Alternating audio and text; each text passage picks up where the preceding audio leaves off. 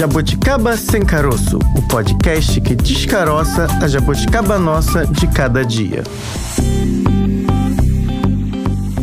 Está começando mais um Jabuticaba Sem Caroço, o seu podcast, o nosso podcast e o podcast também da Sputnik Brasil. Eu tô um pouquinho rouca hoje, mas ela me ajuda, ela fala comigo. Eu sou a Bárbara Pereira, mas ela tá sempre ao meu lado. A intrépida jornalista Francine Augusto, ela me ajuda quando eu tô assim rouquinha. Eu estou aqui pronta para te entregar uma bala de própolis, Bárbara Pereira. Tudo bem com você? Olá, Jabuticaba Que bom que a gente tá aqui no nosso ponto de encontro de sempre. Não sei qual plataforma você gosta de nos acompanhar, mas são várias as possibilidades, até de maneira gratuita. Se você jogar lá no seu buscador, né, é, podcast Jabuticaba Sem Caroço no Google Podcasts, você consegue nos acompanhar, não precisa nem baixar nenhum tocador de podcast no seu celular. Tá com a memória cheia? Sabemos como é, não cabe mais nada no seu seu celular, não tem desculpa para deixar de nos acompanhar. Bárbara, dia desses eu te ouvi, porque nesse episódio em questão eu não estava presente, porque estava impossibilitada, acamada, né? Já que eu fui diagnosticada com Covid-19, eu tirei onda. Falei, Alexia, toca o melhor podcast do Brasil, Jabuticaba Sem Caroço. De repente começou aquela musiquinha. Pois é, fiquei feliz. Então é fácil nos encontrar. Até pede pra Alexia, modéstia à parte, tocar o melhor podcast que o Jabuticaba Sem Caroço vem na sequência. Lembrando que a gente tá também no Twitter, que é o arroba jabuticabasc. Eu já vou no começo dando todas as possibilidades, Bárbara, porque eu quero garantir esse ouvinte. Eu quero que todos todos se tornem jabuticabers. Eu também, amiga. Mas ainda não tive o prazer de fazer isso, de falar, vou ter a minha voz ali para conversar ainda, uma Alexa da vida. Não, não é minha, né? Eu, eu, não, eu ainda não tenho. Aí a gente lembra do programa de economia lá na segunda-feira. É, ainda, ainda não... não... tenho esse dispositivo, ainda mas não tô com essa moral. Ainda não, eu estava na casa de terceiros, entendeu? Aí eu aproveitei porque o amigo tava lá. Alexia, liga a luz branca, liga a luz rosa, muda de cor falei, pô, Alexia faz tudo, vou pedir para tocar o melhor podcast então. Na sequência falei Jabuticaba Sem Caroço e tocou. Era o episódio sobre harmonização facial, inclusive recente. Eu achei que você já tinha gastado o décimo terceiro. Não. A gente fez um programa sobre décimo terceiro, você foi lá e pá, investiu. Não? Não foi dessa vez. Não. Eu não investiria com a Alexia nesse momento. Tá, mas, enfim. Mas é daqui a pouquinho. É, Porque você é. é. próspera, você vai, vai chegar lá. Que Somos. as suas palavras tenham poder. Somos Bárbara. prósperas. Vamos ter já já uma Alexa para chamar de nossa. Mas vamos lá, vamos ao tema de hoje. Recados dados. Recados dados, vamos ao tema de hoje. É um tema relacionado ao meio ambiente e para variar, hum. a gente tá mal na foto. Ih. Né? Não dá para dizer que a gente tá bem bem na foto. Que o Brasil tá mal na foto em relação ao meio ambiente, todo mundo já sabe. É sabido. Já é sabido. Os dados têm colocado o país no foco das atenções mundiais quando o assunto é, por exemplo, desmatamento, especialmente na Amazônia. Infelizmente, né, Fran, porque a gente queria estar tá falando aqui de outras coisas, de como a Amazônia é produtiva, de como a Amazônia pode ser aí ter um olhar aí mais inovadora. Eu acho que a palavra inovação combina muito com a Amazônia. Verdade. Agora, infelizmente, a gente continua aqui. Eu outro dia ouvi uma, uma frase hum. que eu me incomodei muito. Ah, vocês jornalistas são todos pessimistas? Não, era como é que, que é? gostam de falar que a gente é meio só é, vê o copo meio vazio, é, né? Gostam da trombeta do apocalipse, né? Um negócio nesse nível. Só que, como a gente não vai falar aquilo que de fato está acontecendo? A gente tem coisas boas na Amazônia, é óbvio que tem. A gente gostaria e, e vai falar falar Já muito falamos aqui. aqui dos alimentos funcionais, Exato. episódios também. Das organizações que acontecem lá entre mulheres, organizações das próprias comunidades locais que fazem produções mil e umas, de cosméticos é. naturais, a, enfim, a, a, artesanato que pode ser vendido para o mundo inteiro. Tem tudo isso lá. Tem pesquisa científica.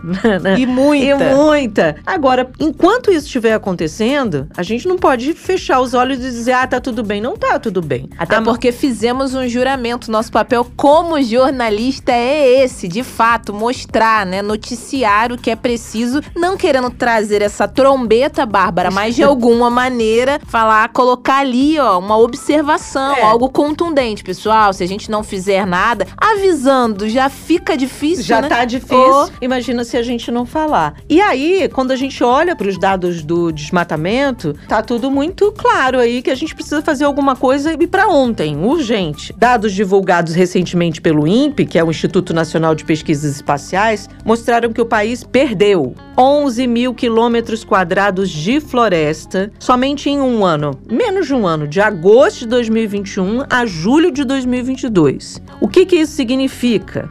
Sete cidades de São Paulo. Ou ainda, quase 10 cidades aqui de onde falamos nesse momento, do Rio de Janeiro. Bárbara, é um número de fato muito significativo, expressivo e, mais uma vez, reforço: não é uma trombeta anunciando caos, mas não tem caos pior do que esse. Pior que pode ainda, de fato, ficar numa situação mais crítica, mas essa já é o suficiente. É, porque se você se assustou com esse dado, né? Porque sete cidades de São Paulo sumiram. Dez, quase dez rios, cidades do Rio, não é o estado, cidades do Rio de Janeiro, sumiram em um ano. Mas isso vem acontecendo consecutivamente. Já são quatro anos consecutivos que o Brasil ultrapassa os 10 mil quilômetros quadrados de desmatamento da Amazônia. Já tem cientista dizendo o seguinte: não somos nós jornalistas. Cientistas estão dizendo o seguinte: existe um grande risco da Amazônia não ter um ponto de retorno. Você queimou a, a ponto de não conseguir retornar ela para uma grande floresta. Ela vai virar um cerrado. Ao virar um cerrado, qual é a produtividade dela? Nem vai produzir o que ela é capaz. Não estou falando de produção para entregar nada para É. gente, não. Estou falando de ar,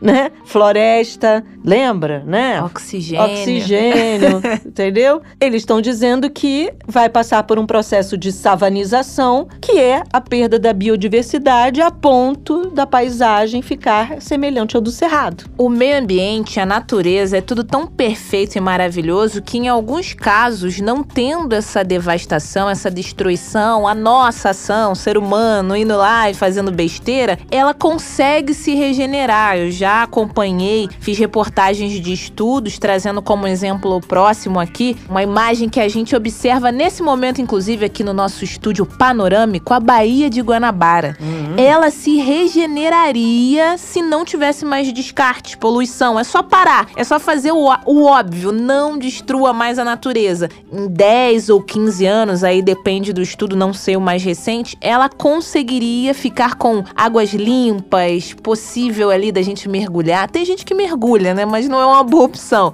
aqui no Rio de Janeiro. Só que nesse caso da Amazônia é diferente. Mesmo que pare, não tenha mais devastação, ela não conseguiria ali sobreviver, né? Pois é, chega um ponto que não tem como retornar. É tipo, aqui na Bahia já tem lugares na Bahia que não, talvez não seja mais É. possível, porque virou lodo, virou esgoto puro. Mangue. né? Mangue não tem como retornar água. Se, exatamente isso que você falou, se algo for feito para parar, vamos parar daqui e começar de um outro ponto. Talvez a gente ainda consiga reverter essa situação. A questão é, já estamos fazendo algo para reverter essa situação? Hum. Pelo visto, não, né? Pergunta de milhões, Milhões, Bárbara. é. E a gente fica se perguntando, né, nosso ouvinte que já ouviu falarmos, né, tema bem semelhante aqui em outros episódios aqui do Jabuticaba Sem Caroço, mas o que que isso tem a ver com agronegócio? Porque esse é o nosso tema de hoje. E tem muita coisa a ver, né? Hum. Porque é uma relação aí intrínseca. Adoro Gostei. essa palavra. Hoje também. você tá com intrépida, intrínseca, eu já tô... Tô com INTR. Gostei, É, vai, é, Bárbara, é. vai. Mas vamos lá, vamos voltar aqui que Hoje a gente tá muito falante, a gente né? tá falando, Eu tava né? com saudade de falar muito com você. Tem tudo a ver com o agronegócio, Fran, como eu disse, é intrínseca, porque há os ali agricultores, principalmente os grandes agricultores, que substituem a vegetação local por pastos ou por plantios de soja, por exemplo. Uhum. Né? Seria preciso, aí, segundo os especialistas, substituir essas práticas por outras menos nocivas ao meio ambiente, porque o próprio agronegócio já enfrenta aí os efeitos das mudanças climáticas. A gente, só para trazer um dado aqui, um levantamento da safra 2021-2022, que foi realizado realizado pela Confederação Nacional da Agricultura, pela própria confederação que observa aí a movimentação da agricultura. Esse levantamento revelou que houve uma perda de 70 bilhões de reais. Muito dinheiro. Bilhões, por causa da estiagem que atingiu diversos estados agricultores aí. Por exemplo, a região centro-oeste, que é uma grande produtora de alimentos, ela sofreu mudanças bruscas de temperatura e também com chuvas intensas. E aí isso, óbvio, tem tudo a ver com mudanças climáticas. Impacto total, Bárbara. E essas perdas, né? Se a gente for acompanhando, abrir ali o noticiário, acompanhar podcasts, ouvir especialistas, né? Quem fala entende muito do assunto, a gente observa que essas perdas estão sim se mantendo ao longo dos anos, porque desde 2019, por exemplo, a perda média de rentabilidade por safra está em torno de 45 bilhões de reais. Aí, quando a gente para para observar, né, o resultado de tudo isso é que o agronegócio vai precisar, como outros setores também, né, se reinventar diante do que o planeta está dando recado, está batendo na porta, está com as trombetas. Ó, oh, precisamos mudar, não tá legal, não tá certo. O meio ambiente está sentindo o impacto. O bolso do consumidor também automaticamente, né, se tem um impacto lá na produção, na venda, o consumidor final, todo mundo sente, né? A economia do país sente de alguma maneira. A gente precisa captar essa mensagem, pegar esse recado e entender que do jeito que está, indo seguindo, não pode ficar. Tem muito caroço ainda nessa jabuticaba, Bárbara. Conversamos agora então com Eduardo Assad, professor da FGV Agronegócios. Eduardo, muito obrigada por participar. Seja bem-vindo aqui no nosso podcast. Muito obrigado, eu que agradeço. É um prazer conversar com vocês. Professor, é, a gente está tratando esse tema hoje a respeito do agronegócio e ele precisa se reinventar, né? Sempre, principalmente agora diante dos inúmeros problemas relacionados ao meio ambiente. Queria que o senhor falasse um pouco a respeito dessa essa reinvenção? Na verdade, o que está acontecendo é que está tendo uma evolução, né? onde a gente está caminhando para aquela situação não só de agricultura e não só de meio ambiente, para juntar os dois, né? Nós temos uhum. que entrar num, num, conceito aí de agroambiente, uma uhum. agricultura que respeite o ambiente, que não desmate, que melhore o solo, que reduza a, a adoção de, de, insumos externos, tudo isso vai fazer, já faz parte de, da nossa agricultura de hoje. Até porque, né, professor, o próprio agronegócio sofre, ele é impactado pelas mudanças climáticas. Estava vendo aí alguns dados desse ano, a estiagem trouxe aí inúmeros problemas aí para o agronegócio, né? É, a gente começou a fazer simulações dos impactos das mudanças climáticas no agronegócio, em termos de perdas,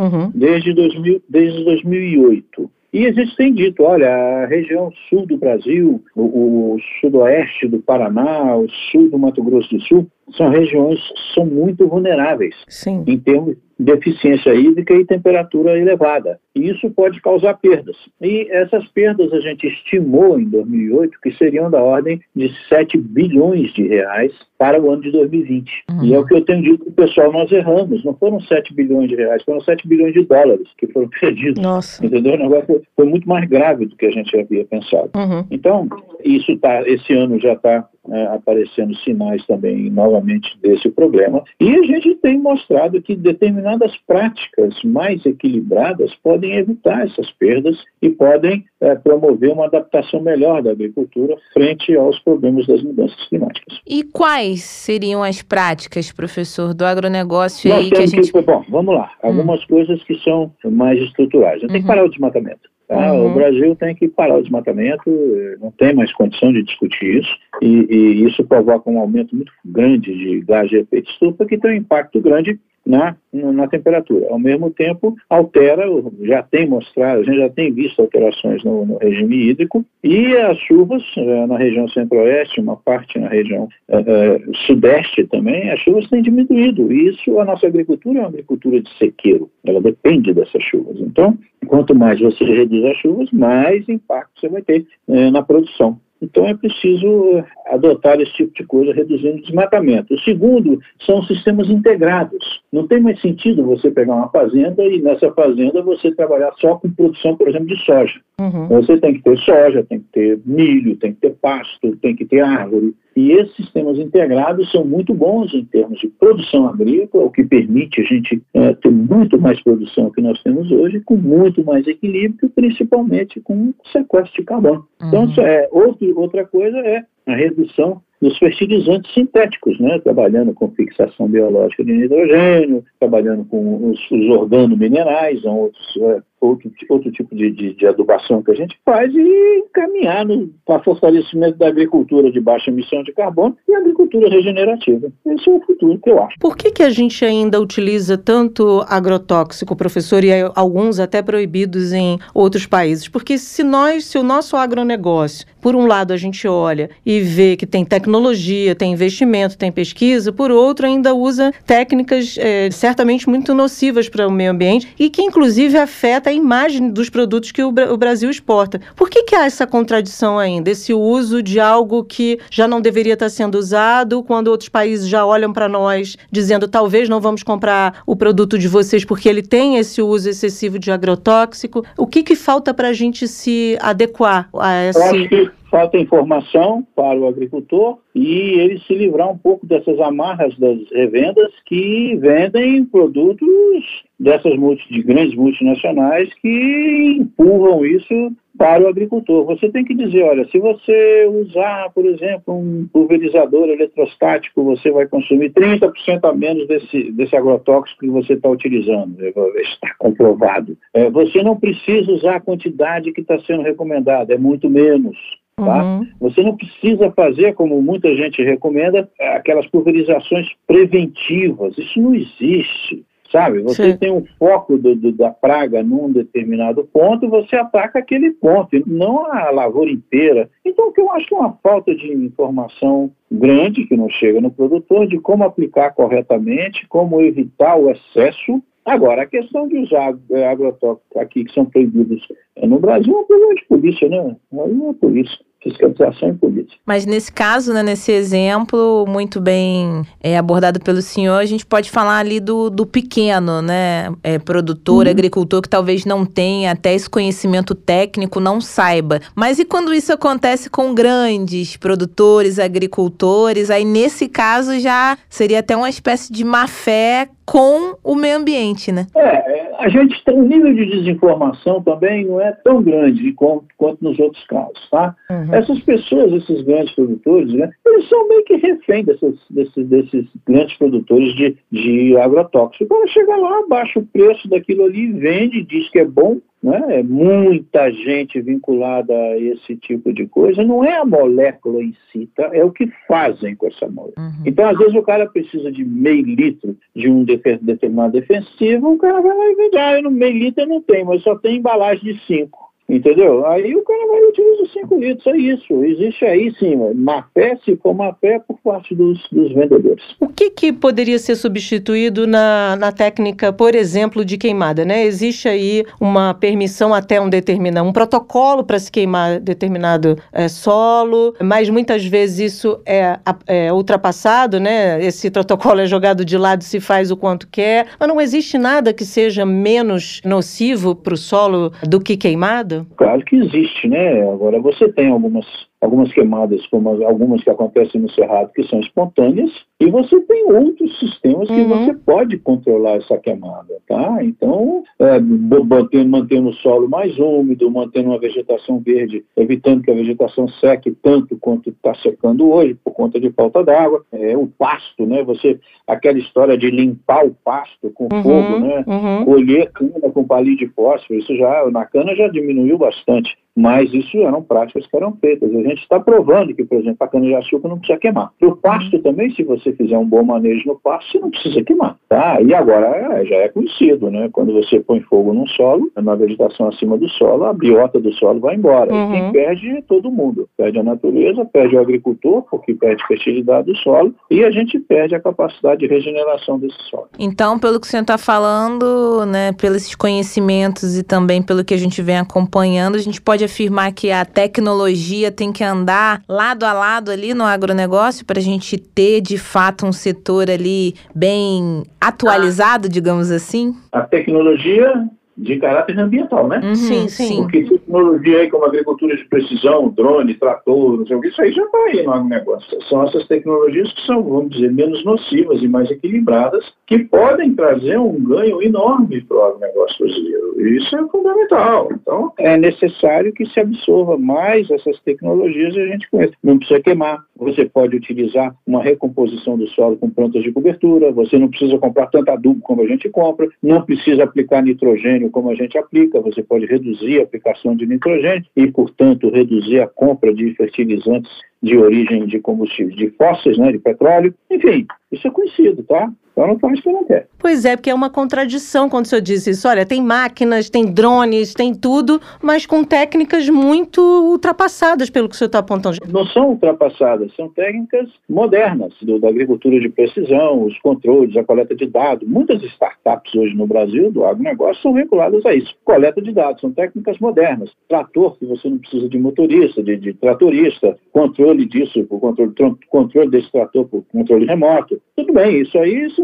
quando a gente fala em tecnologia, elas fazem parte desse mundo. É, sementes de alto nível, melhoria de manejo, tudo isso está lá. Agora, vamos lá, vamos diminuir o uso de agrotóxicos? Manejo integrado de pragas. Isso já existe. Vamos diminuir o agrotóxico? Vamos usar, por exemplo, lá o controle com, com pulverizadores eletrostáticos. Vamos fazer aplicação de, de fertilizante, né, o controle biológico de nitrogênio, FBN, e você reduz o nitrogênio. Isso é conhecido. Uhum. Isso é conhecido mas precisa ser disseminado mais rapidamente. Então, é mais fácil você ir na revenda e comprar do que você comprar o adubo, esse negócio tudo, os fertilizantes, do que você adotar uma prática que reduza essas coisas. Quando eu falei de técnica ultrapassada, eu me referi mais à queimada, viu, professor? É claro que... A queimada? É, não, a, queimada, a queimada, por tá exemplo. diminuindo em alguns pontos, tá? Uhum. O que nós vemos, o que a gente vê no Brasil são as queimadas é, criminosas, isso é outra história. Uhum. Mas a queimada como prática agrícola, é uma, isso tem diminuído. Vide aí a lei de colheitas né, de cana-de-açúcar, que desde 2004 botou um horizonte para reduzir a queimada na cana. Está reduzindo. Tá? Uhum. O caso do pasto, isso é uma coisa mais grave que precisa ser olhada. Quem foi que pôs fogo no pasto? E se esse fogo no pasto é de origem criminosa ou não. Né? Teve até aqueles, umas pessoas aí falando boi bombeiro, tirou o boi, aí queimou. Nada disso, isso é uma balela danada, não tem nada disso. E por ser um pilar tão importante da nossa economia, professor, o senhor acha que não há uma fiscalização, uma atenção adequada quando o senhor fala não fazem porque não querem, né? O senhor se refere mais ali aos agricultores, aos produtores, ou falta aí fiscalização também governamental? Ah, a fiscalização governamental nos últimos quatro anos, eu, eu me pergunto se ela existiu em algum momento, né? Porque aumentou o desmatamento na Amazônia, aumentou as queimadas, aumentou é, todos esses problemas aí, né? as multas pararam de ser aplicadas, você virou uma, uma, uma casa da mãe Joana, né? Essas questões ambientais aqui no Brasil. Então a fiscalização é séria. No caso, do, a falta de fiscalização é uma coisa séria. Agora, no caso dessas tecnologias, esse povo tem acesso a essas tecnologias, eles conhecem, eles publicam, eles escrevem sobre isso. Por que, que não adotam?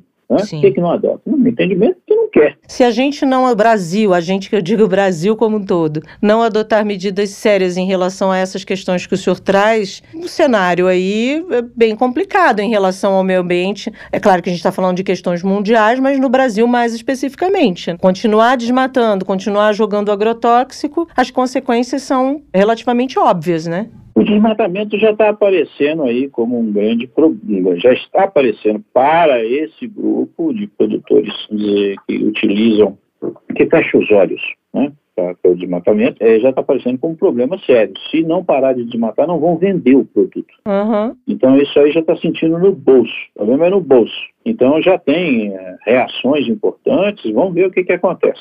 Tá? Vamos ver se melhora, se reduz. Já chegamos a um nível de desmatamento palatável em 2012, 2013 e depois eh, subiu de novo. Nós temos aqui agora, também com relação ao uso de técnicas mais é, perniciosas na agricultura, principalmente excesso de uso de, de agrotóxicos, isso aí depende de transferência de tecnologia e informação. Tem informação. Se você chegar para o cara, meu amigo, hoje 30% da sua planilha de custo é aplicação de defensivo. Você precisa aplicar isso tudo mesmo? Você, uhum. Quem que te recomendou isso? Por que te recomendou isso? Tá? Como é que você faz isso? Porque você tem que aplicar 40 aplicações de controle de doença no algodão, se no passado eram 7, 6. Por que, que é 40? Como é que chegou nisso? Então, é, essas questões têm que ser colocadas claramente para ver onde é que tem erro. E talvez pode-se ter a ideia do que fazer o correto, é, às vezes algumas situações né, não ficam claras. Ah, mas vai fazer o politicamente correto, não vou queimar, não vou fazer outra técnica, vai sair mais caro, não é nada disso, né, professor? Às vezes sai até mais você fazendo o errado. Se você fizer dinheiro, se você fizer direito, você vai ganhar mais dinheiro, você vai talvez gastar um pouco mais, mas o retorno é muito maior. Uhum. Só que o pessoal quer ganhar muito em muito pouco tempo. Aí, aí é difícil conversar, muito difícil. O que a gente que observa essas questões de longe, professor, que não somos da área, eu continuo na ideia da contradição. O Brasil é, tem várias universidades, vários pesquisadores do tema com estudos muito avançados em questões de meio ambiente, o senhor é um deles, e a prática parece algo que está muito distante da excelência acadêmica que temos nesse campo. Né? O Brasil poderia ir exportar e ideias em relação a essa temática, ao agro, e está sendo visto, continua sendo visto pelo mundo como alguém que está na contramão do que está sendo pensado, discutido e, e, apontado como melhor. Eu não seria tão é, enfático assim, porque nós temos os grupos de agroecologia que estão crescendo muito, Sim. a agricultura orgânica uhum. no Brasil está crescendo muito, a pecuária brasileira, parte da pecuária brasileira já está adotando determinadas práticas para redução de emissão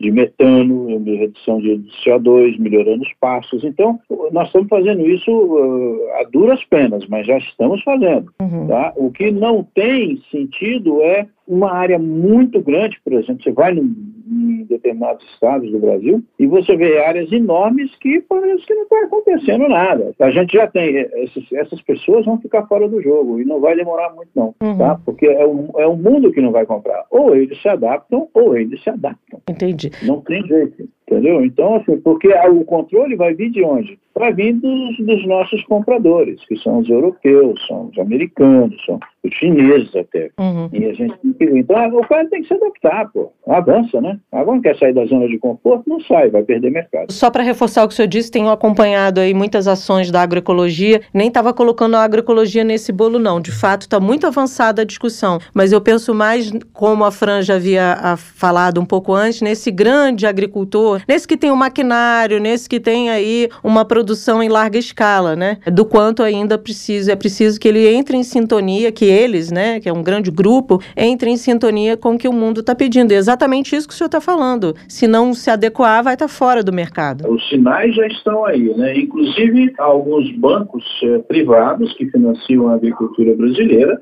já estão falando que nós só vamos financiar se não tiver desmatamento e nós só vamos financiar essas práticas uhum. integrativas, é, onde você produz mais e mais equilíbrio. Então, o cara, ah, mas eu não sei produzir soja. Então, você vai ter que aprender a mexer com sistemas integrados, porque senão você não vai pegar dinheiro aqui no banco, não. Tem bancos que já estão falando isso, uhum. já estão mudando. O que, que eles querem fazer? Qual a meta desses bancos? Eles querem reduzir a taxa de emissão da carteira deles de financiamento. Uhum. Então, assim, o cara só reduz isso se adotar essas práticas, senão não reduz.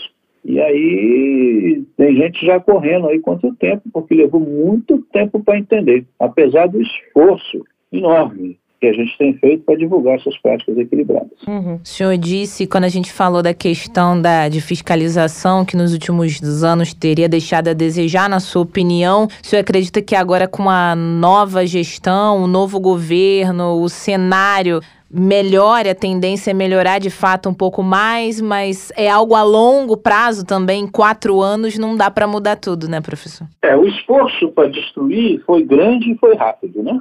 Então, a destruição dessas instituições que já faziam isso e estavam melhorando foi grande e foi rápido. Por exemplo, Há muito tempo que eu não vi uma, uma instituição brasileira respeitadíssima dentro do Brasil e fora do Brasil ser tão massacrada com tanta besteira que a gente ouviu como o INPE. Uhum. Por quê? Porque o INPE pegava as informações e mostrava, é isso aqui que está acontecendo. Uhum. Mas isso não era o que o presidente queria ouvir, ah, ou quer ouvir. Ele não quer ouvir muita coisa. Então, o que, que acontece? Nós temos essa situação. O INPE tem, é, já ganhou alguns prêmios importantes sobre o sistema de monitoramento de desmatamento de floresta tropical. Exportou isso. E foi uma das coisas mais marretas passou aí.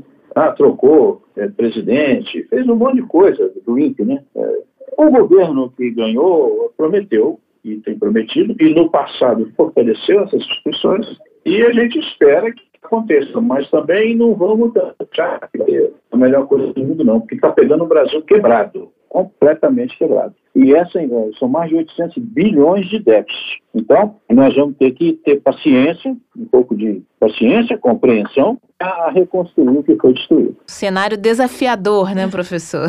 É. Eu diria que é um cenário desastroso. Desafiador não, desastroso. Entendeu? O que, que nós vamos fazer, meu Deus do céu? Tem que parar, botar a cabeça no lugar e o desafio é, será de colocar prioridade. Quais serão as prioridades? Tá? Não dá para botar todo mundo, não dá para atender todo mundo e eu acho que já os relatos que saíram aí sobre o Ministério da Saúde já deixam a gente estarrecido. Tá? Então, saúde e educação continua na pauta. Depois a gente vai aos pouquinhos.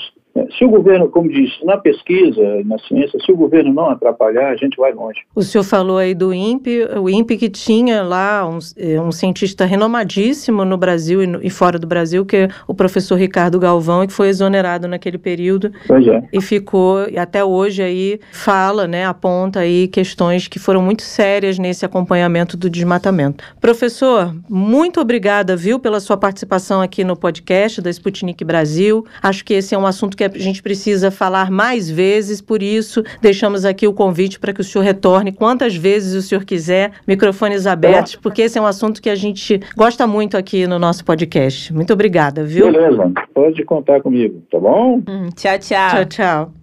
Grande abraço, obrigado. Tchau. Francine Augusto, a gente viu aí que a saída hum. para grandes, e não só grandes, pequenos agricultores também, é precisar, a saída vai ser rever essas práticas.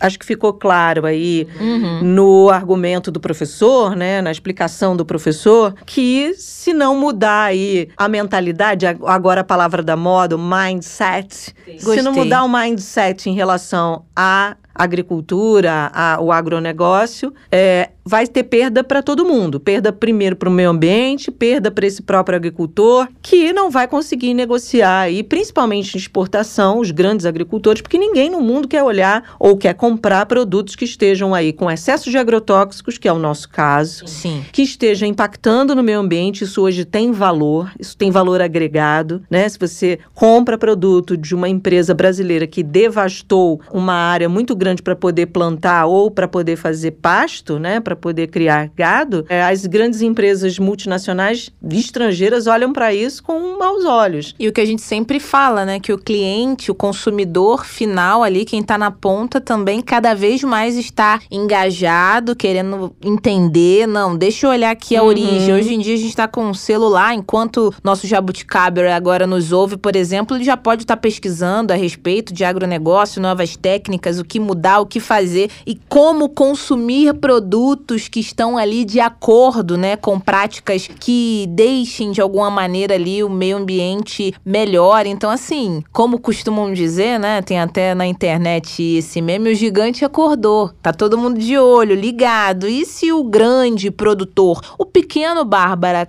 não podemos generalizar, claro, mas de alguma maneira ele acaba ficando mais atento ali a isso também, porque se a gente comparar com um produtor bem maior, né, ele tá ali mais próximo próximo da terra, ali no dia a dia, e a gente também entra na agricultura familiar em outras questões. Mas assim, esse grande produtor, se ele não fizer alguma coisa, a reputação, a imagem dele também sai bem né, prejudicada e ninguém quer ter nenhum tipo de prejuízo quando a gente fala de negócios, né? Bom, a gente imagina que. É, não temos tantas cifras assim, mas eu é, imagino. Eu, a gente imagina que uma grande empresa brasileira que vá vender, não só para o exterior, a gente está falando como se fosse o melhor lá para fora, mas aqui para dentro também. A gente, consumidor brasileiro, como você mesma falou, aquele que pode comprar, né? Porque a gente sabe que tem muita gente aí em segurança alimentar, que não tem dinheiro para comprar nem o básico, mas o consumidor brasileiro tá de olho aí naquilo que é vendido para nós. Se tem agrotóxico, se tem muito conservante, se está ali seguindo regras aí sanitárias, enfim, regras de consumo que hoje em dia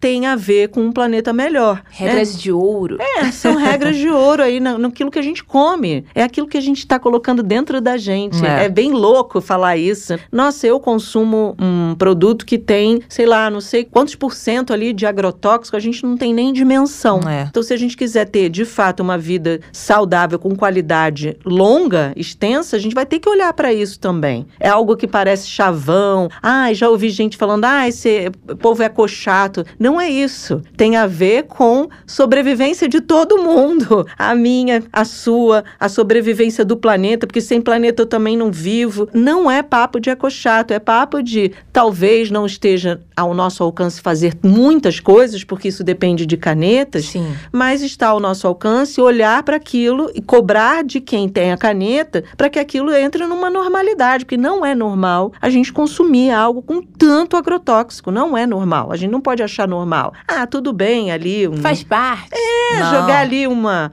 lá pulverizar com, né, com aqueles aviões um monte de agrotóxico para quê? Para prevenir, às vezes não tem nenhum tipo é. de praga nem nada, é só para garantir. Vou garantir. Talvez que... não fosse nem necessário. É, queria ver se você faz isso no churrasco da sua casa. Ah, vou aqui jogar aqui um, um inseticida na minha carne para prevenir. Ninguém faz isso, né?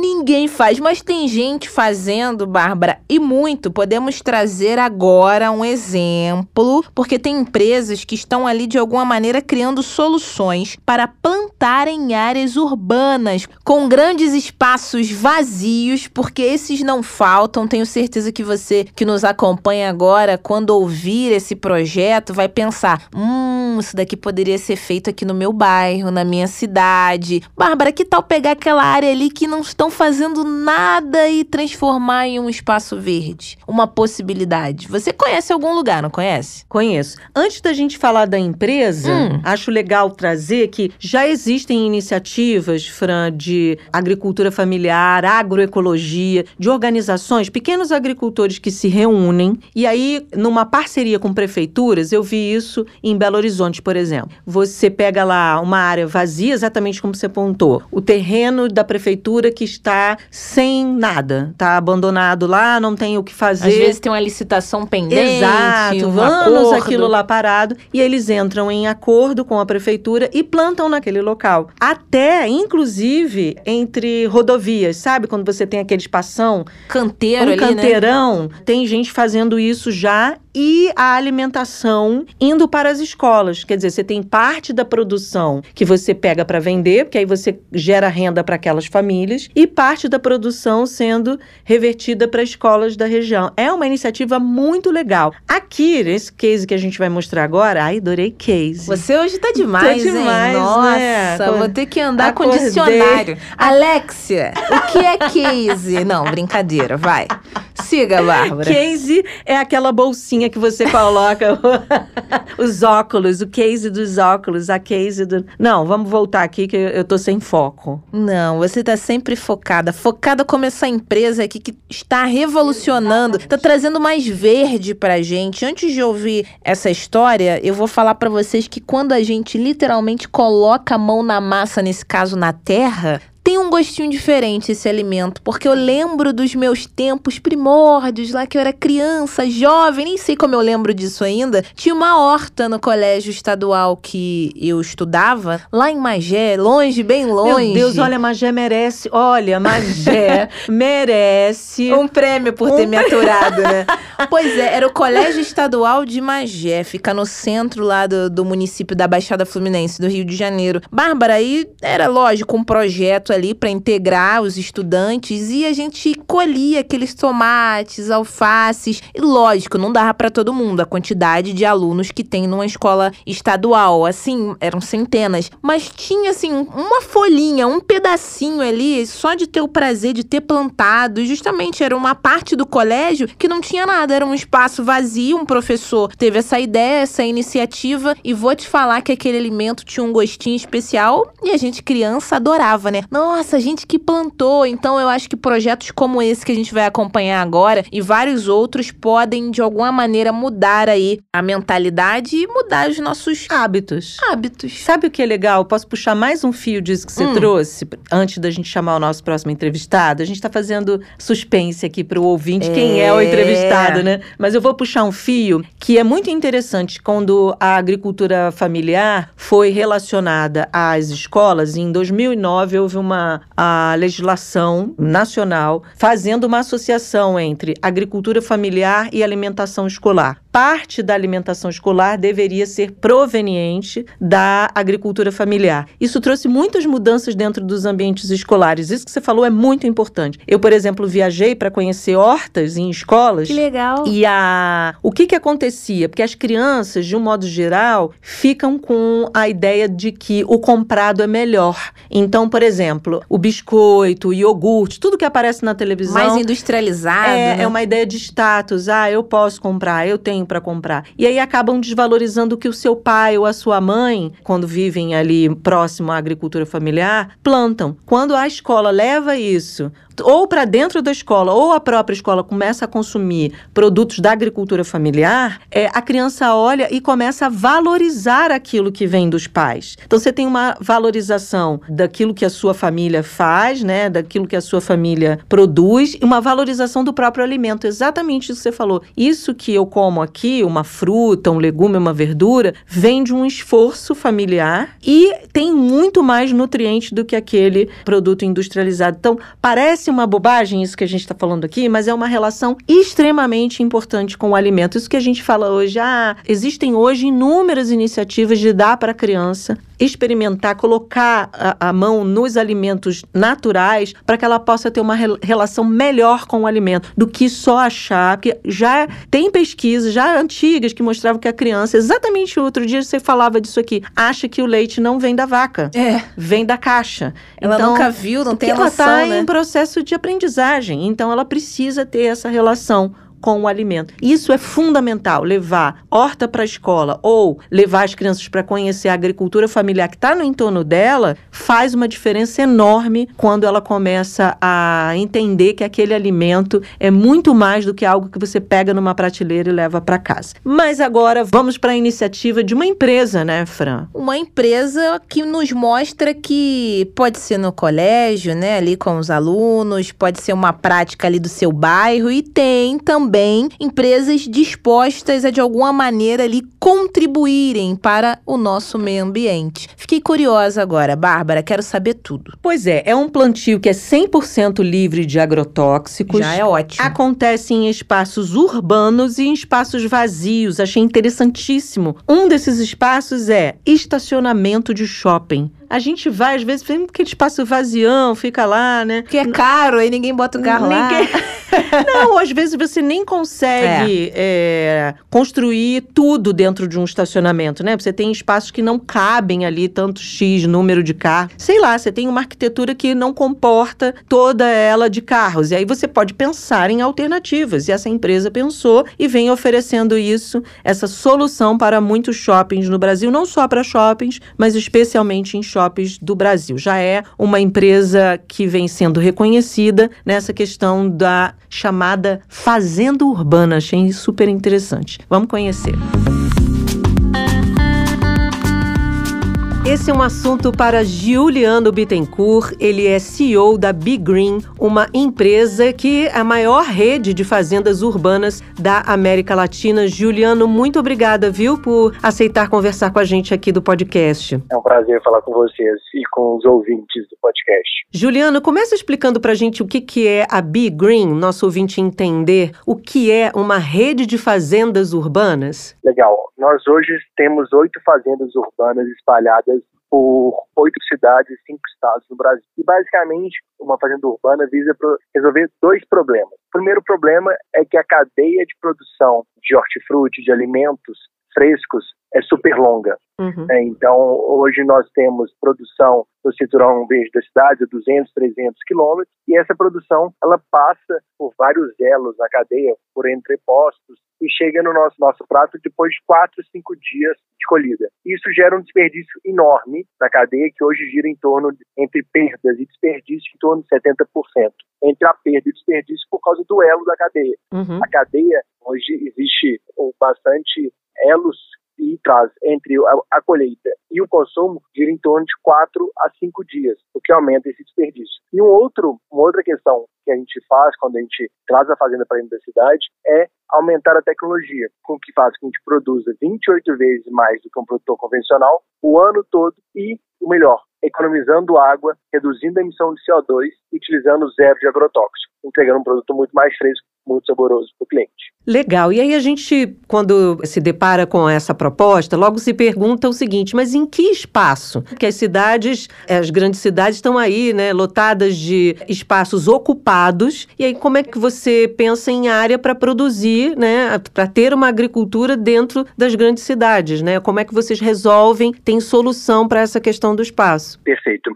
As, as nossas cidades, principalmente as cidades brasileiras, são cidades grandes e cheias de áreas não utilizáveis, seja porque são áreas remanescentes de construção, ou seja porque a gente tem muito terreno, né? a gente tem áreas grandes na cidade. Onde a gente está hoje são áreas remanescentes. O que, eu quero dizer em áreas remanescentes? São áreas que estão dentro de ou indústria, como gente, é o caso, a gente tem fazendas dentro de indústrias que atendem o refeitório da fábrica, que a gente está em cima de caixa d'água, estamos em estacionamentos desativados, ou dentro de shoppings, que também tem seus estacionamentos que não que às vezes não são 100% ocupados e a gente utiliza essas áreas que são remanescentes. Também a gente procura ocupar áreas que precisam de uma nova utilização, né, uma nova ocupação. São áreas dentro das cidades que ficaram remanescentes por um empreendimento ou por alguma utilização do, e uso e ocupação do solo. Então, área existe, né, área dentro da cidade existe. O que a gente precisa é dar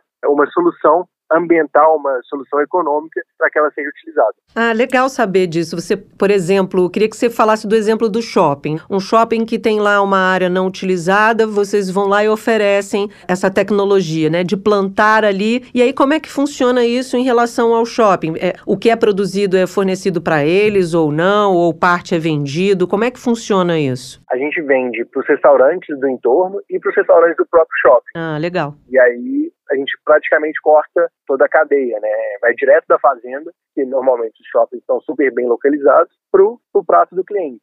Em menos de duas, três horas, o produto já está sendo consumido, reduzindo desperdício e aumentando o sabor, porque é muito mais fresco. E, e o fato de estar em cidades, quais cidades vocês já atuam? Já atua Salvador, Goiânia, Campinas, BH, Rio, São Paulo, Osasco, e São Bernardo do Campo. O que, que vocês já têm tido de retorno em relação ao usuário, né? A quem consome já os produtos, né? O que, que vocês têm de retorno dessas pessoas? Gostaram da iniciativa? A iniciativa está trazendo benefícios? É um benefício para quem disponibiliza o espaço e, obviamente, para quem consome esse produto? Quais são os retornos que vocês têm em relação a isso? Bom, a gente tem dois tipos de retorno. O retorno da pessoa física, né, do consumidor final, que fala que por incrível que pareça, parece que nunca tinha comido alface na vida. Né? Comia, o, que, o que a gente tem de, de, feedback é o que eu comia não era alface, porque isso daqui tem sabor, tem hum. frescor, tem crocância, e aquilo que a gente come normalmente tem insosso, a gente enche de molho, no nosso caso não precisa, porque de fato tem um negócio saboroso. E o outro caminho são as empresas, né? São os restaurantes, são as grandes corporações que a gente hoje. É, hoje a gente está na,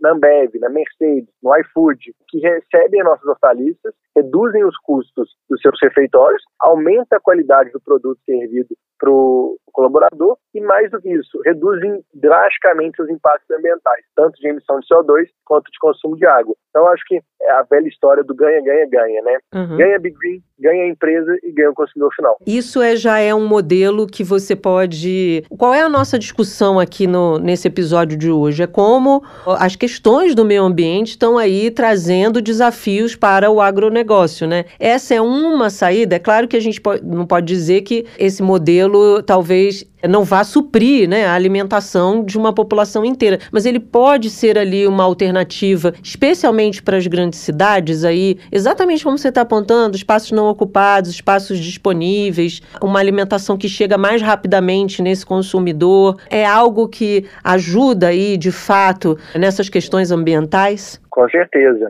Uma que a gente não utiliza terra, né? A gente utiliza uhum. produção suspensa.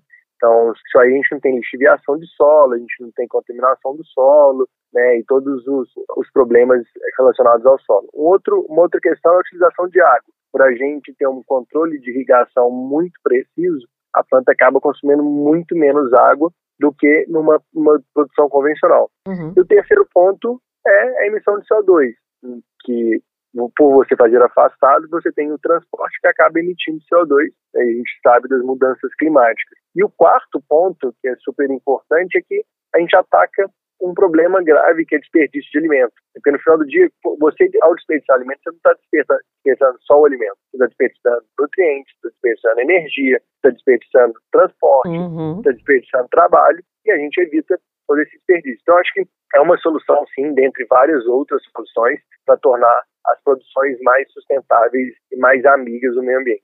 Você falou de trabalho, esse modelo de negócios tem aí uma geração de renda, né? Perfeito. Nossas fazendas empregam pessoas locais, normalmente dentro da cidade, elas não têm um contato com o campo, então a gente acaba treinando para que elas saibam é, como operar, como produzir, como fazer a produção acontecer. Mas, como a gente tem uma ajuda tecnológica, fica cada vez mais fácil essa produção. E aí eu acho que a gente, de novo, tem um ganha-ganha, né? Ganha o colaborador e ganha a empresa por ter uma produção mais, mais efetiva. Esse é um modelo que você acha que pode ser replicado no país, a tendência de crescimento dessa forma de plantio? Acredito que sim. A gente hoje saímos de três fazendas em 2020 para oito fazendas em 2022. E a tendência é continuar.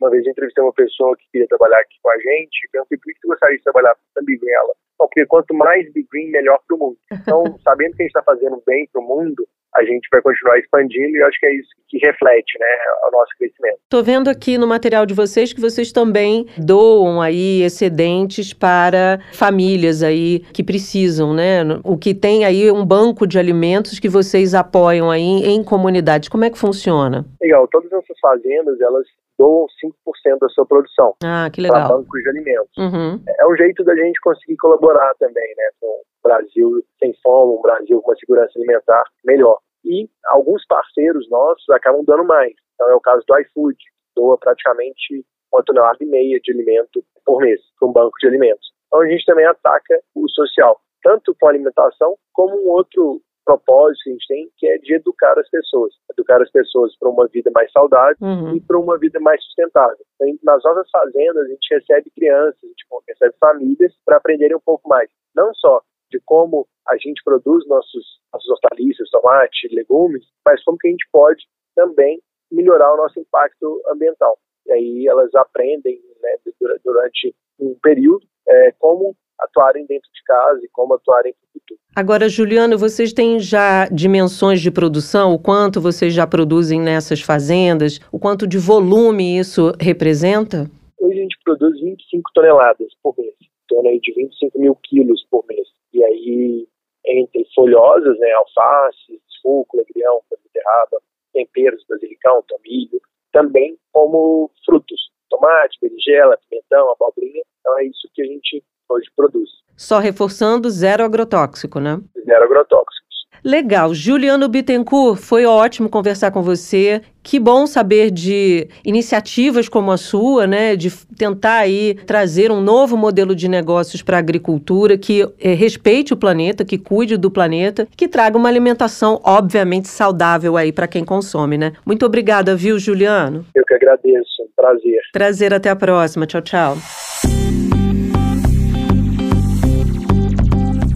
Bárbara, já estou aqui pensando, confabulando, anotando vários locais ociosos para quem sabe mandar como sugestão aí do pessoal que a gente acabou de ouvir agora. Espaço não falta. É engraçado, né, a formação dessa frase, mas eu acho que é só da gente parar para pensar das, sobre as possibilidades, o que poderia ser feito, já mudar aí essa maneira de pensar, eu acho que contribui bastante. Uhum. Contribui muito, Fran, porque você rever isso tudo que a gente já viu ao longo do programa. Rever grandes processos isso. de, do agronegócio, seja a criação de gados ou seja o plantio, né? No caso do Brasil é muito mais soja. A gente, já existem pesquisas que dizem que a gente precisa rever essa espécie de monocultura. E também no nosso cotidiano, que tipo de alimento a gente quer. Porque isso que a gente viu aí da, da empresa tem a ver com a gente, né? Total. De você consumir um alimento que pode ser plantado pertinho de você, você sabe a origem dele, ele está numa fazenda urbana, ele é distribuído para o seu entorno, então você sabe de onde ele vem, como ele foi cultivado. Talvez aí seja uma solução muito boa para os grandes centros, né? E sabe o que também tem a ver com a gente, Bárbara? Cinco comida. estrelas. comida também. Cinco. Eu ia falar comida. Não, eu ia falar das cinco estrelas. Hoje eu não pedi, falei lá no começo, mas você que acompanhou esse episódio, gostou, quer acompanhar outros também, antes de maratonar todos os episódios aqui do Jabuticaba Sem Caroço, por favor, é muito importante para nós. As cinco estrelinhas, porque só assim a gente tem um retorno, né? Sabe se os nossos jabuticabers estão gostando ou não dos nossos episódios. Eu tenho acompanhado acompanhado que o número de seguidores no Twitter está cada vez maior. Então, por favor, @jabuticabaSC. Normalmente os influencers começam assim, pedindo likes, seguidores. Por que, que eu tô falando isso, Bárbara? Ai. Será que eu quero ser uma influencer? Ai, como você tá pedindo. Eu já sou podcaster.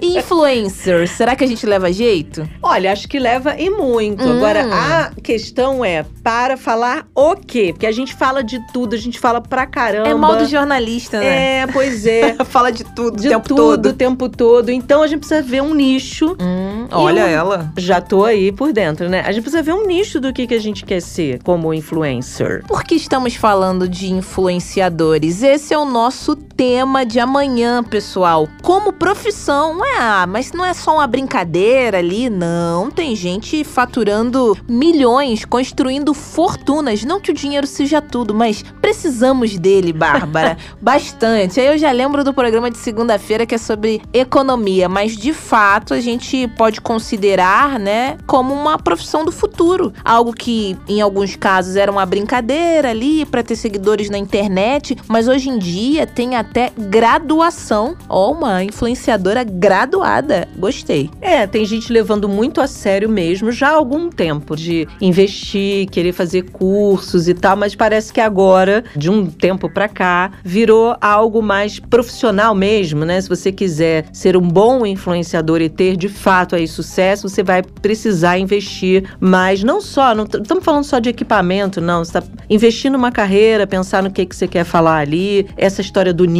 que a gente estava brincando aqui, né? Agora tem algumas questões aí no meio, eu buscando as minhas tretas, fico me perguntando: tem lugar para todo mundo? Tem influência de tudo hoje, de tudo. É, será que todo mundo tá capacitado pois para tal? É. Será que todo mundo tá ali qualificado para é. falar sobre aquilo que ele fala? Pode não parecer, mas quando a gente liga esse microfone aqui, a gente tem uma responsabilidade. Eu digo que pode não parecer porque a gente brinca muito, mas assim, é tudo embasado. Como jornalistas, a gente tem uma responsabilidade de trazer dados, números, profissionais que entendam do assunto. Não é em vão, não é à toa que você, Jabuticaber, além de nos ouvir, sempre tem a presença de especialistas, entendedores do assunto aqui em, em todos os episódios. Não tem um episódio aqui do Jabuticaba Sem Caroço que você vai ali achar que foi algo dito de orelhada. Não, gente. Tem estudo por trás. A gente tenta fazer de uma maneira mais leve, descontraída, mas são pessoas gabaritadas para tal. Agora, será que com os influenciadores é assim? Bárbara, eu vejo gente falando de alimentação sem ser da área, de educação física ali, né, de ginástica, esportes, que pode trazer problemas graves de saúde, até a blogueira que faz ali o exercício matinal, o shot matinal, toma suco verde, toma isso. Para ela, gente, pode fazer bem, mas e pra gente? Será que se a gente seguir a mesma coisa de cabeça, sem um estudo, sem uma orientação nutricional, pode dar algum problema? Nisso daí eu fico um pouco assustada nesse universo. Só nesse universo, eu fico assustada com